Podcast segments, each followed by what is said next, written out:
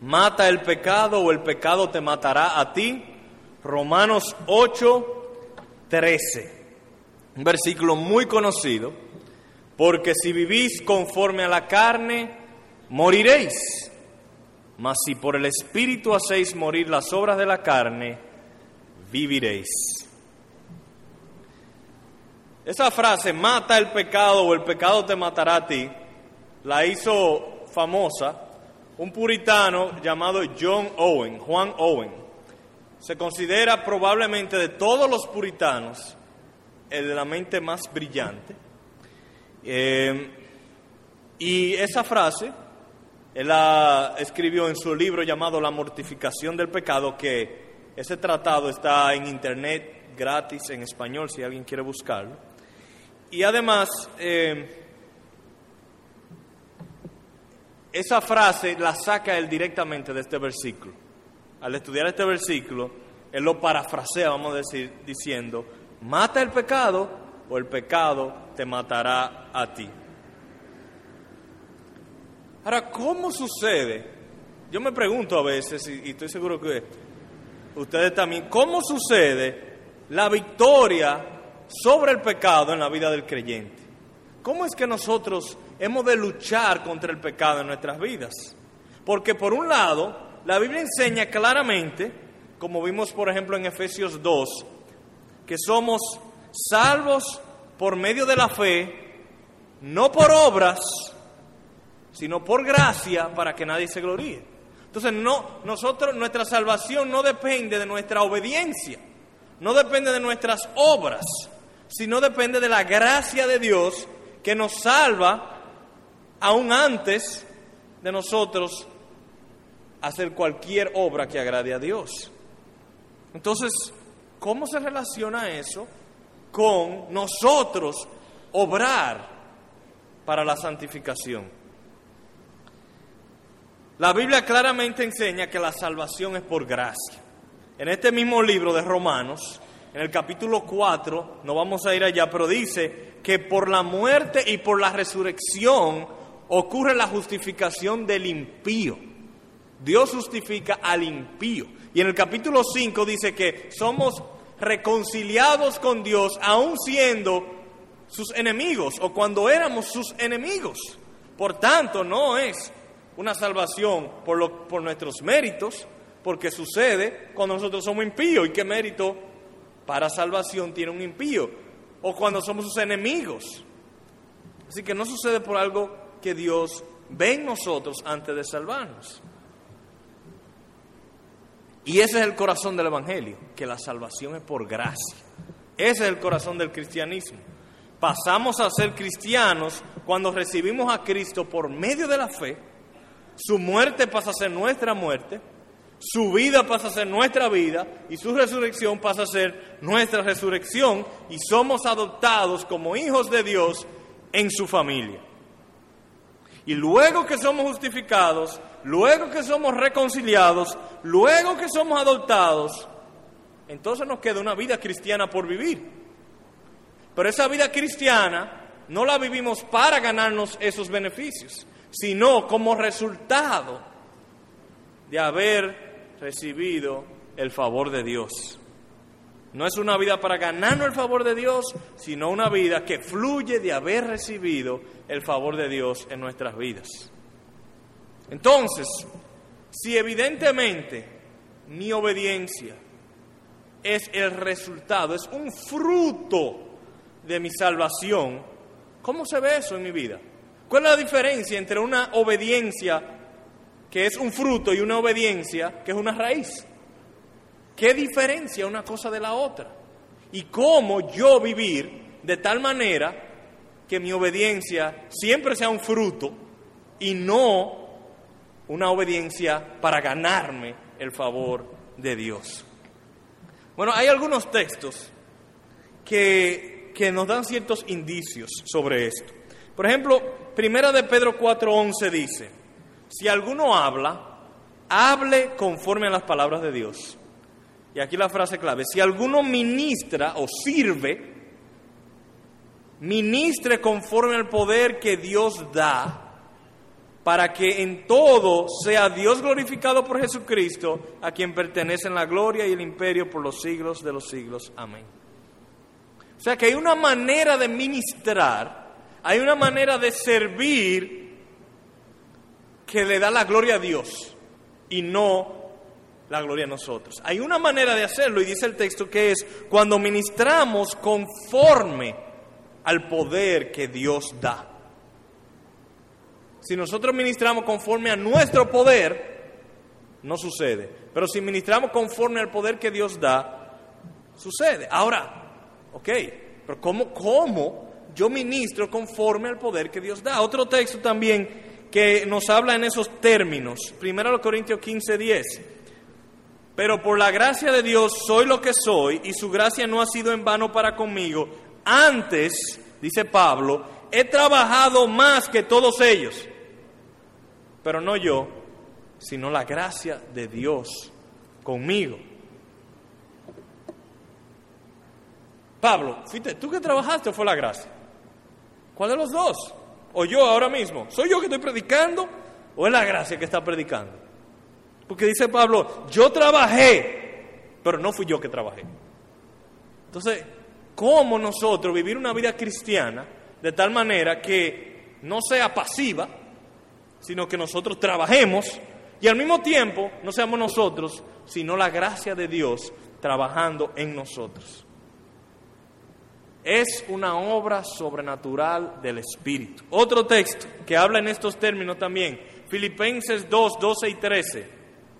Por tanto, amados míos, como siempre habéis obedecido, no como en mi presencia solamente, sino mucho más ahora en mi ausencia, ocupaos en vuestra salvación con temor y temblor. Ahí está, nosotros tenemos que trabajar, porque Dios es el que en vosotros produce así el querer como el hacer por su buena voluntad. Nosotros tenemos que trabajar, pero Dios es el que realmente trabaja por nosotros.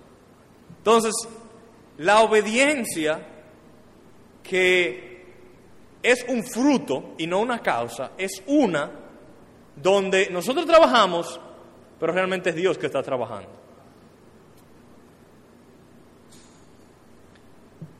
Y eso es lo que vemos en nuestro texto. Mata tu pecado por el Espíritu. Dice, o, en la misma palabra del texto, si por el Espíritu hacéis morir las obras de la carne, viviréis. No dice simplemente si hacéis morir las obras de la carne, sino si por el Espíritu, si en el poder del Espíritu hacéis morir las obras de la carne, viviréis. Entonces, ¿cómo llevar a cabo una lucha contra el pecado de tal manera que sea conforme al poder de Dios, que sea en su gracia y que sea por el Espíritu? De eso se trata el mensaje de esta noche. Veremos lo que las escrituras nos enseñan de cómo luchar contra el pecado de tal manera que sea en el poder de Dios para que siempre sea un fruto de su gracia y no una causa o un mérito de nosotros. Así que vamos a proceder haciéndole cinco preguntas al texto. Cinco preguntas diseñadas para enseñarnos cómo luchar contra el pecado en nuestras vidas de tal manera que Él reciba la gloria de tal manera que, sea un, que nuestra obediencia sea un fruto y que siempre sea en el poder de su gracia. Primera pregunta. ¿A qué se refiere Romano 8:13 cuando habla de morir y vivir?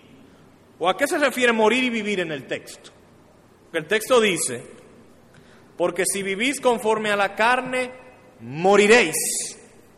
Mas si por el Espíritu hacéis morir las obras de la carne, viviréis. ¿Qué significa ese moriréis? ¿Qué significa ese viviréis? Se refiere, es, lo que está diciendo el texto es que los que viven conforme a la carne lo van a enterrar en el cementerio y los que hacen morir las obras de la carne nunca van a morir y no lo van a enterrar en el cementerio. No, no es eso. Hasta el apóstol Pablo murió, todos nosotros morimos. Entonces, definitivamente no se está hablando de una muerte terrenal, sino que cuando habla ahí de que de muerte y de vida se refiere a una eterna. Y en el mismo Romanos hay un texto que nos puede ayudar a ver que realmente se refiere a muerte eterna y vida eterna. Dice Romanos 6:23, porque la paga del pecado es muerte, mas la dádiva de Dios es vida eterna en Cristo Jesús, Señor nuestro. O sea que esa muerte que se refiere aquí en este texto de Romanos 6:23 y también en nuestro texto de Romanos 8:13 es muerte eterna y la vida es vida eterna, no, no la vida terrenal. O sea que pudiéramos parafrasear el texto de la siguiente manera. Si tú vives conforme a la carne, irás al infierno. Y si por el Espíritu matas las obras de la carne, vivirás por siempre. Entonces eso nos lleva a nuestra segunda pregunta. Espérate, señor predicador, pero yo creía que la salvación no se perdía. Entonces, la segunda pregunta es, ¿significa eso que se puede perder la salvación? ¿Significa lo que acabamos de leer ese texto, que si vivimos conforme a la carne, vamos al infierno y si hacemos morir las obras de la carne por el Espíritu, iremos al cielo? ¿Significa eso entonces que la salvación se pierde? Cuando uno no vive, cuando uno vive conforme a la carne. No, no es eso lo que está diciendo el texto.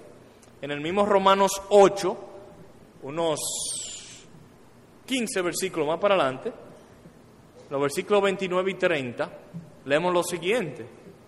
Porque a los que antes conoció, también los predestinó para que fuesen hechos conforme a la imagen de su Hijo, para que él sea primogénito entre muchos hermanos. Y a los que predestinó, a estos también llamó.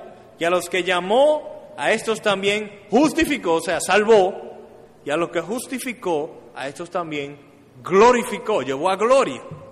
Entonces, hay una promesa en este texto de segura glorificación a los que justificó. Ninguno se pierde en este proceso divino. Si es justificado, es glorificado. Es una cadena irrompible. No hay un justificado aquí en esta iglesia que se pierda. Seguro, Dios lo promete. En todo el planeta Tierra no hay un justificado que se vaya a perder. Entonces, ¿qué quiere decir si vives conforme a la carne irás al infierno? Si no quiere decir que la salvación se pierde, entonces, ¿cómo se explica? Significa eso mismo, que si vives conforme a la carne, te vas para el infierno. Eso es lo que significa. Así que no vivas conforme a la carne. Pero como decíamos al principio, los mandatos de la Biblia a los creyentes no son la causa de la salvación, sino que los podemos cumplir porque ya tenemos la salvación.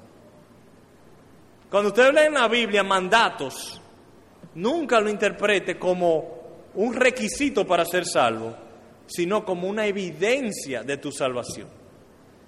Cuando Dios te manda, haz algo, es porque ya hizo el trabajo Él para capacitarte a hacerlo.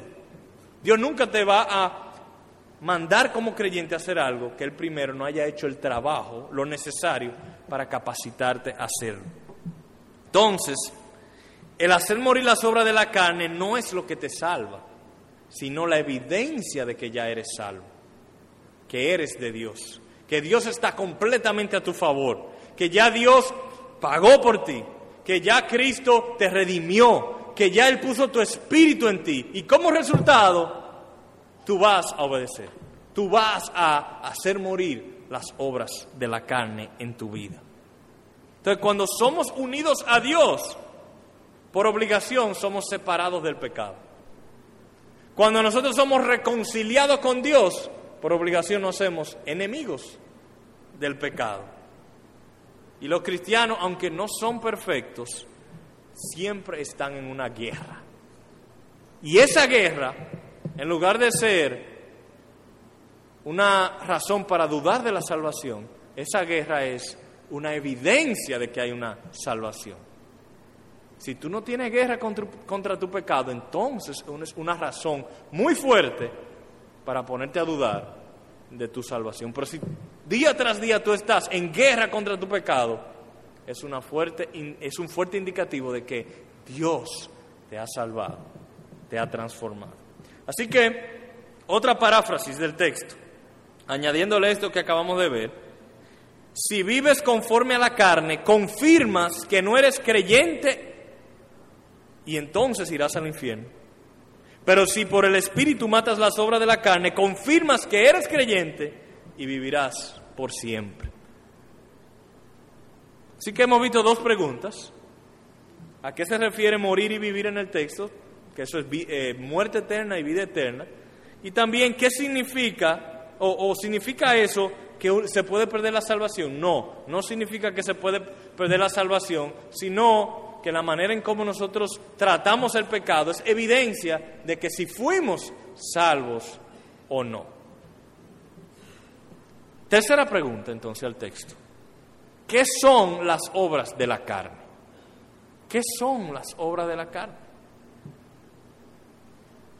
El apóstol Pablo aquí dice, prácticamente como que asume que uno sabe lo que son las obras de la carne. Pero ¿por qué él lo asume? Porque en el capítulo 6 él explicó, en el capítulo 6 de Romano, él explica qué son las obras de la carne. Así que vamos al capítulo 6, yo lo voy a poner en pantalla también, no tienen que ir necesariamente. Pero vamos a ver primero el verso 13 del capítulo 6. Vamos a ver tres textos del capítulo 6 que nos dan luz de qué son las obras de la carne.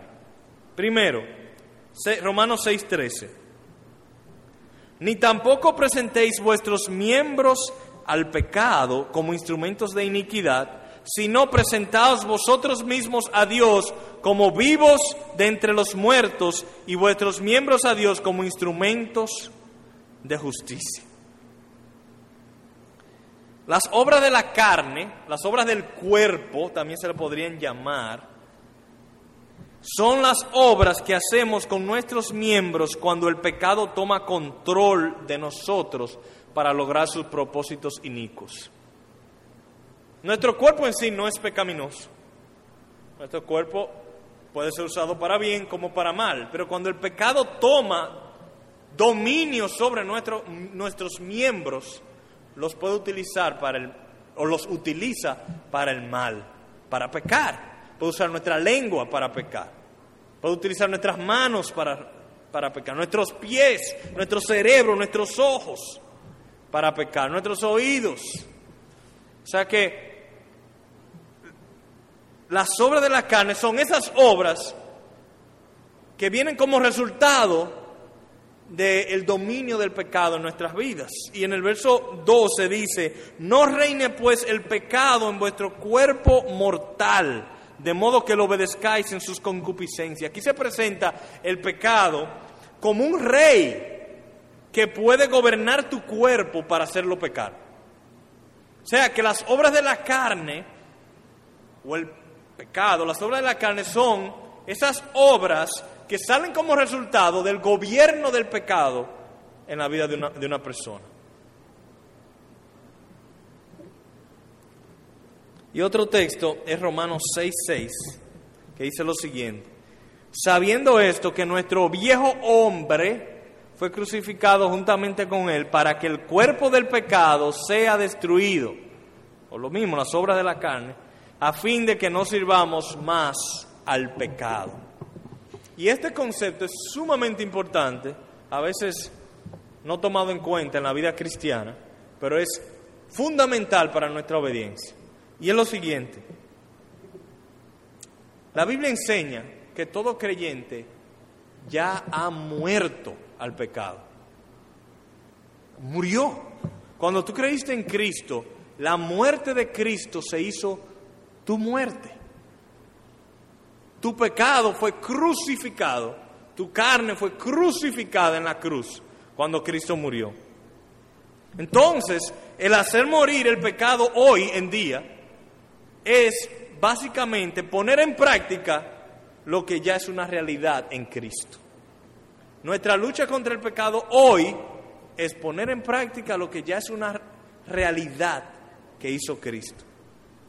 Eh, el único pecado contra el cual nosotros podemos ganar es el pecado perdonado.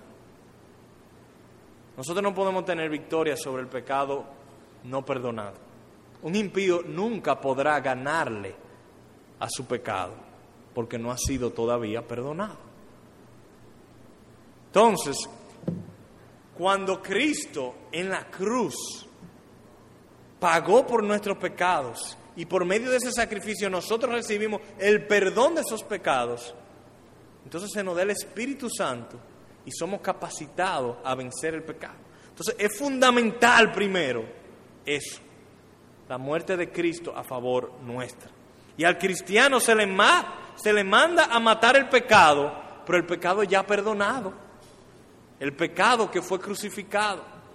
Una ilustración que creo que usamos aquí en un sermón hace un tiempo es como si el pecado fuera un, un dragón, un gran dragón, un monstruo, y que Cristo vino y le traspasó el corazón con la espada.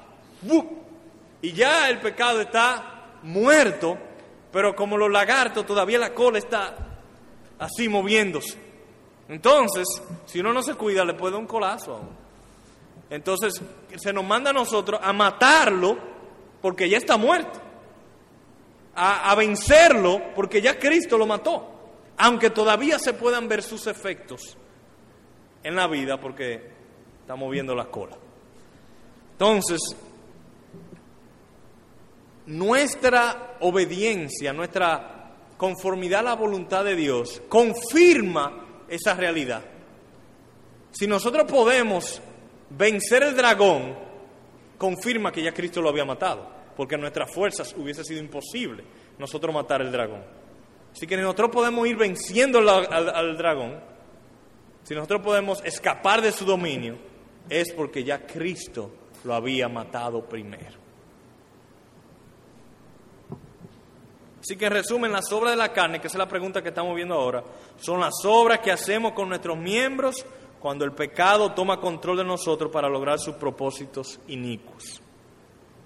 El texto también nos manda a algo, hacerlas morir. Entonces, ¿qué significa? Esa es la próxima pregunta. ¿Qué significa hacer morir las obras de la carne?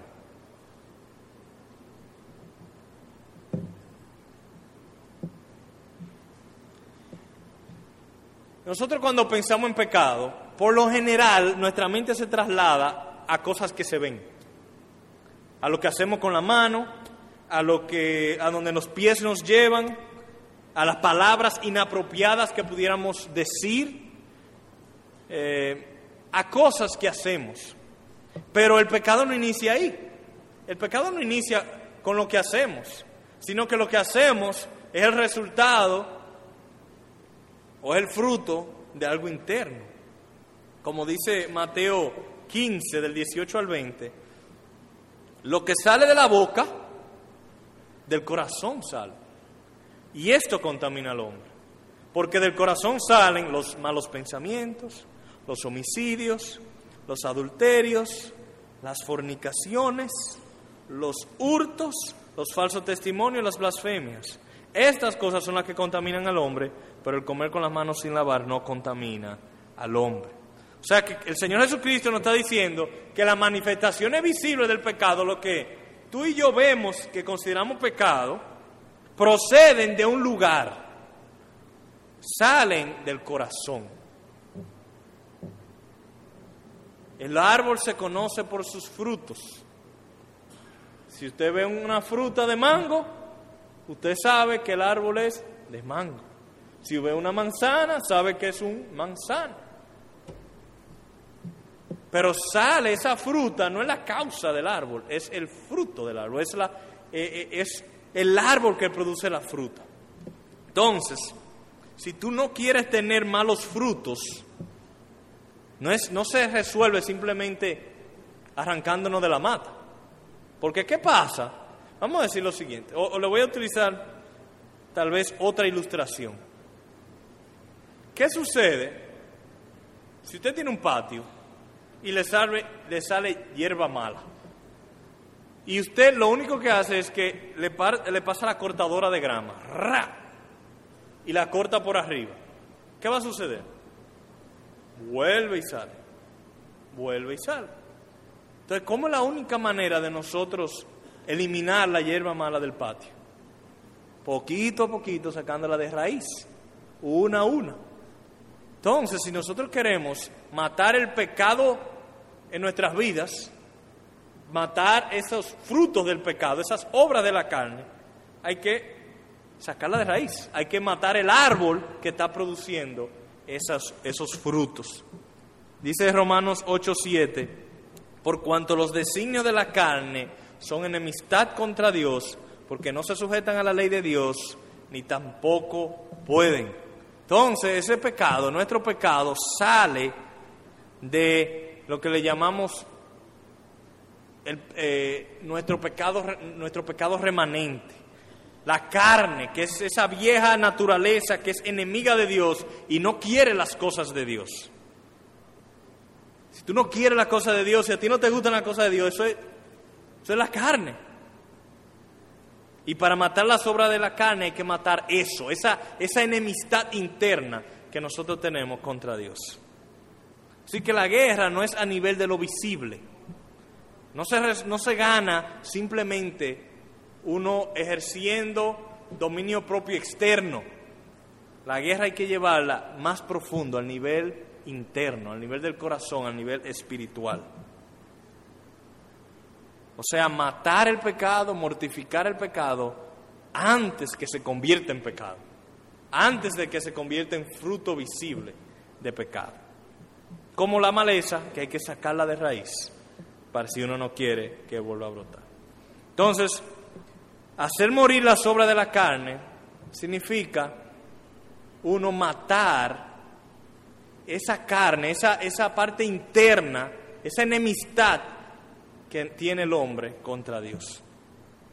¿Cómo? Esa es la última pregunta y tal vez donde más tiempo nos vamos a dedicar. ¿Cómo se hace eso?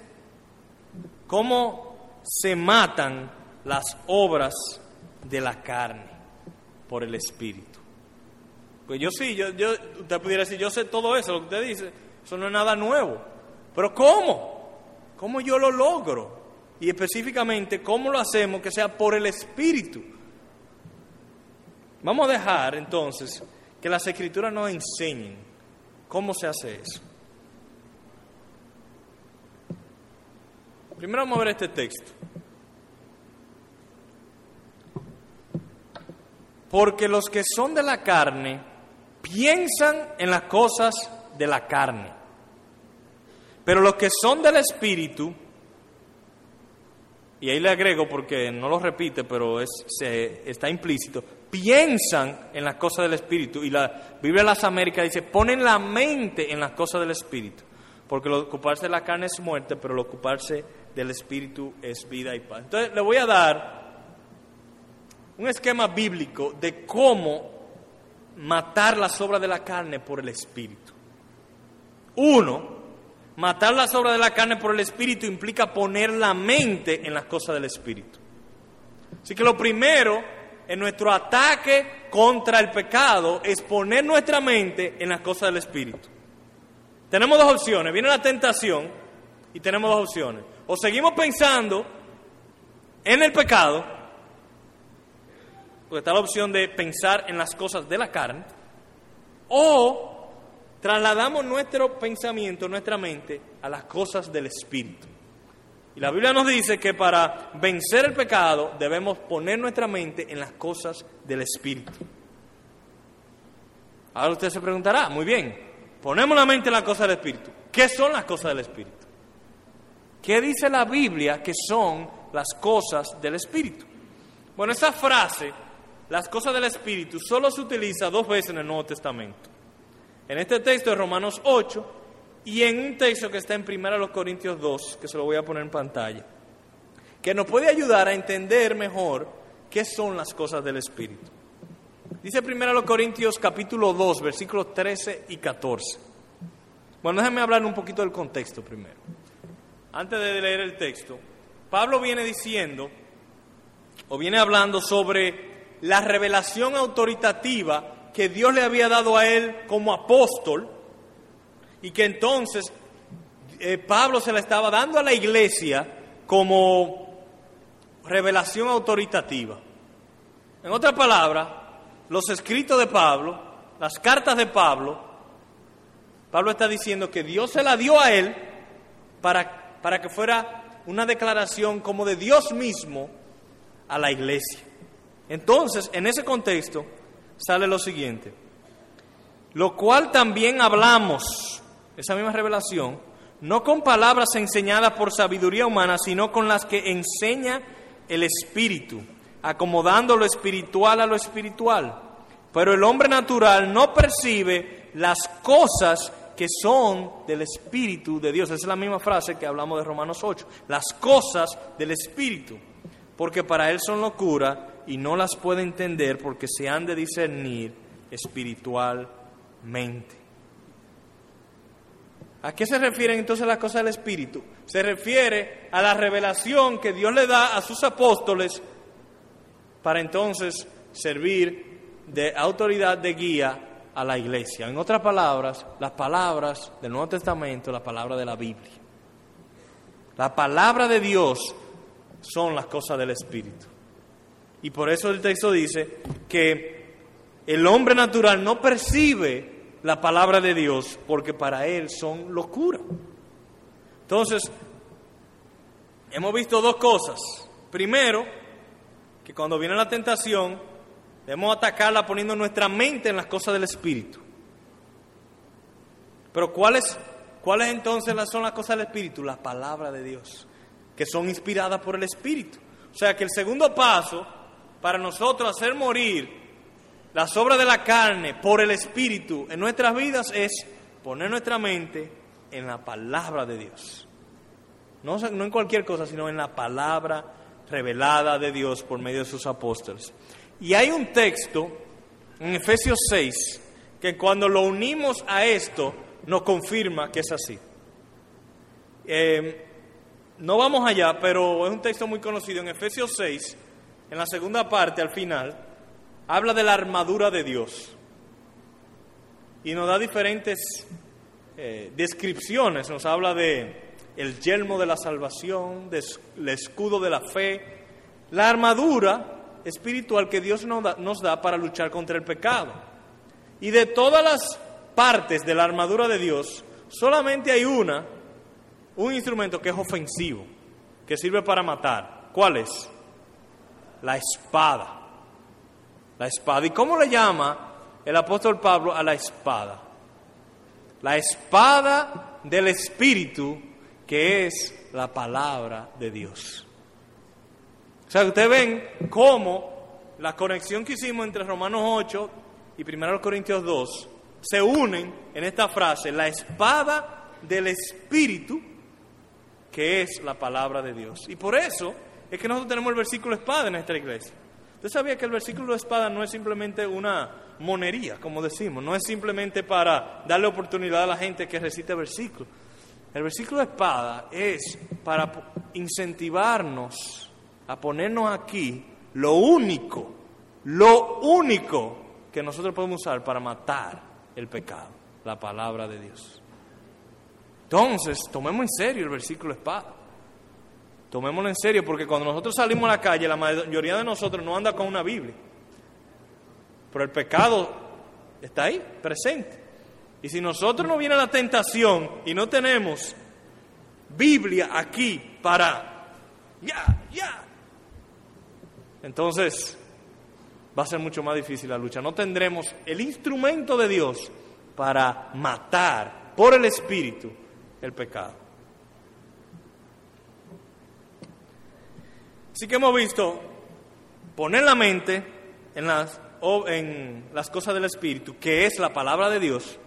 Y tercero, hay algo más, y es el oír con fe. Porque usted pudiera memorizarse las escrituras, usted pudiera tener la Biblia, usarla, recitarla en medio de la tentación, pero si no tiene fe, entonces no se, no, no se hace útil. Y vamos a ver un texto que lo apoya, que es Gálatas 3.5. Dice este texto, aquel pues que os suministra el Espíritu y hace maravillas entre vosotros. Y entre esas maravillas podemos incluir matar el pecado. O una de las más grandes maravillas que sucede, que un cristiano pueda matar el pecado. Lo hace por las obras de la ley o por el oír con fe. ¿Lo hace por las obras de la ley? No, lo hace por el oír con fe. O sea que, y, es interesante que, nos, que dice, por el oír con fe y no meramente por la fe. O sea que no dice, lo hace por fe, sino que lo hace por el oír con fe. Porque ¿qué implica oír? ¿Qué hay que? Una palabra. Si hay, si el oír implica que hay una palabra que hay que escuchar. Hay algo que se ha hablado y que se puede escuchar con fe. Y esa es la palabra de Dios. Así que matamos el pecado en nuestras vidas poniendo nuestra mente en la palabra de Dios y el Espíritu hace el milagro de matar nuestro pecado cuando esa palabra de Dios nosotros la recibimos con fe, cuando nosotros la creemos. Entonces ahí está la forma que las escrituras enseñan de cómo hacer morir por el Espíritu las obras de la carne, cómo matar el pecado. Viene la tentación, te está tentando el pecado. Primero enfoca tu mente en otro lugar y el único otro lugar es la palabra de Dios, que tal vez no la tiene en la mano, ahí adentro, en el cerebro, en tu memoria, enfócala ahí y entonces la crees. Y cuando tú la crees, el Espíritu hace y mata el pecado. Y vamos a concluir con ejemplos particulares, porque a veces necesitamos bajar a los particulares. ¿Cómo eso puede funcionar, por ejemplo, contra el robo y la mentira. Cuando estoy tentado a robar o a mentir. O cómo eso puede funcionar cuando estoy tentado a ver pornografía. O cómo eso puede funcionar cuando estoy tentado o estoy viviendo en continua amargura y enojo. Vamos a ver. Vamos a ver primero venciendo el robo y la mentira por el oír con fe la palabra de Dios. Para lo que les toca, por ejemplo, estar en un empleo donde hay que manejar efectivo, eh, a veces se presentan situaciones donde por falta de controles o por eh, simplemente descuido de parte de la compañía o de quien sea, se podría dar que uno puede, podría tomar el dinero sin que nadie se dé cuenta. O que si se dan cuenta que faltó, nadie va a saber quién lo hizo. Entonces, en esas situaciones se puede entrar una tentación a robar en nuestra empresa. Se puede presentar. Entonces, ante una tentación así, ante una tentación, y sobre todo se puede poner más fuerte la, la tentación si tenemos necesidad si no, si no tenemos para pagar un, un SAN que cogimos, o si no tenemos para, para pagar el alquiler de la casa, y ahí están 12 mil pesos, y nadie se da cuenta, y ¿cómo nosotros vencer esa tentación? Usando lo que acabamos de decir. Bueno, ¿cómo matarla de raíz antes de que se convierta en un fruto? Poniendo mi mente en la palabra de Dios, y ahí la importancia de tener la palabra de Dios. Por ejemplo, en textos como este. Mi Dios pues suplirá todo lo que os falta conforme a sus riquezas en gloria en Cristo Jesús. Tú puedes tener necesidad, no tienes cómo pagar el alquiler de tu casa. Tiene, ahí hay 12 mil pesos que justamente tú debes 10 y te quedarían dos para cualquier cosa y, y ahí está la tentación y y tú, ves este texto, te trae este texto, si tú lo crees que el Señor te va a suplir, entonces la tentación, el Espíritu la mata con su propia palabra. Se mata el pecado del robo y la mentira poniendo la mente con fe en la promesa de Dios. Yo no estoy hablando de una superstición ni nada por el estilo. Estoy hablando de la palabra de Dios y de creerla. Porque hay dos promesas. La promesa del pecado. ¿Qué te está prometiendo el pecado? Tú vas a resolver tu problema económico fácil. y ya. Y nadie se va a dar cuenta. Eso es lo que el pecado te promete. Y Dios te dice, yo te, me voy a encargar de suplirte. ¿A quién le creo? Si le creo al pecado, voy a terminar robando. Si le creo a Dios, voy a vencer por el Espíritu la sobre la carne. Yo lo voy a vencer, pero es el Espíritu por medio de su palabra. Otro caso, venciendo la codicia pornográfica. Eh, yo he leído y compartía con unos hermanos ayer en un curso que, que estamos impartiendo en los módulos, que, que la pornografía es una tentación mayormente a los hombres, pero en algunos casos a las mujeres. Pero es una tentación en muchos aspectos, muchas veces eh, por asunto de estrés, eh, los hombres caen en pornografía, o simplemente yo quiero por sentirse bien.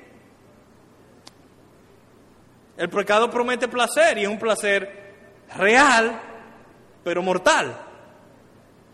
Entonces, tú estás ahí frente a tu computador con el mouse y te, te metes esa tentación. Vete a tal página o pon en Google tal cosa.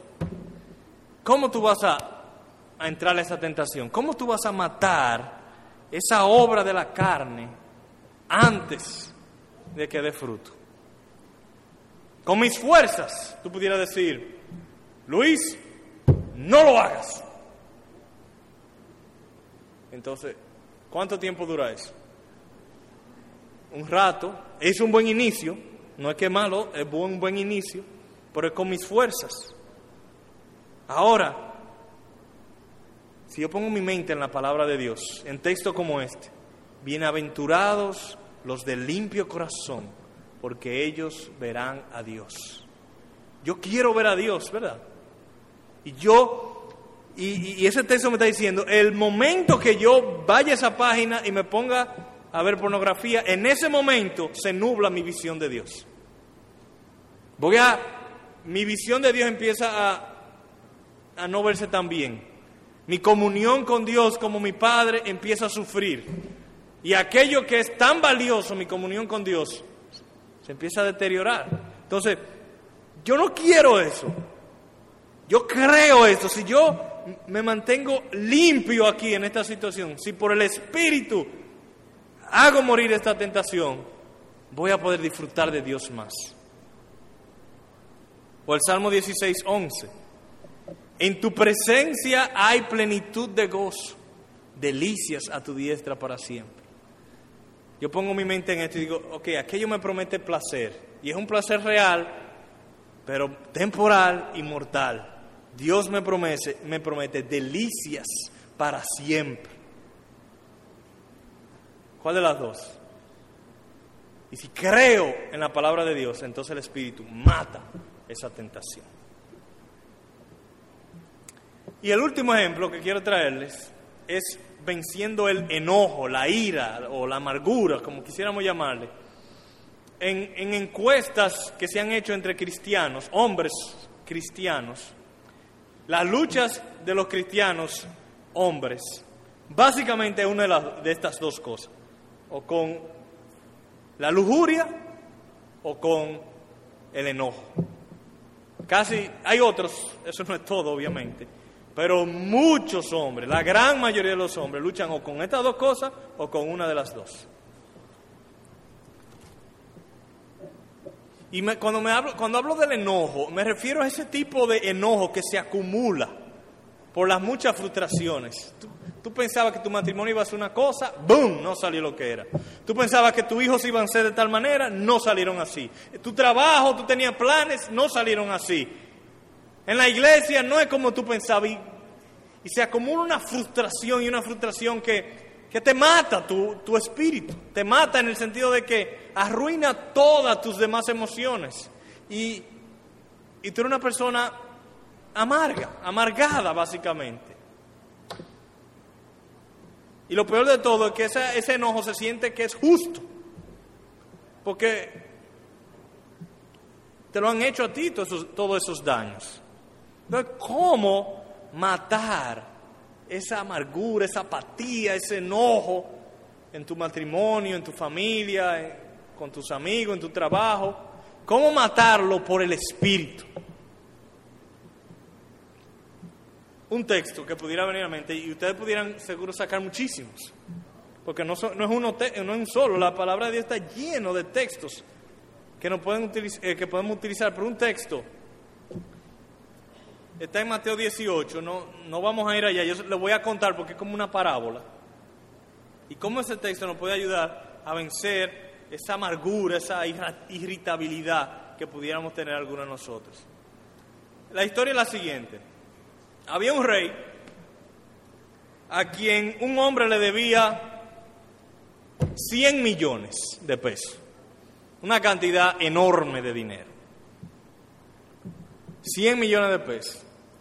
Y el hombre va donde el rey y el rey le dice, y esto, es lo increíble de Dios, te voy a perdonar, te voy a perdonar los 100 millones, no te voy a cobrar nada, tú no vas a tener que trabajar nada, limpia tu deuda.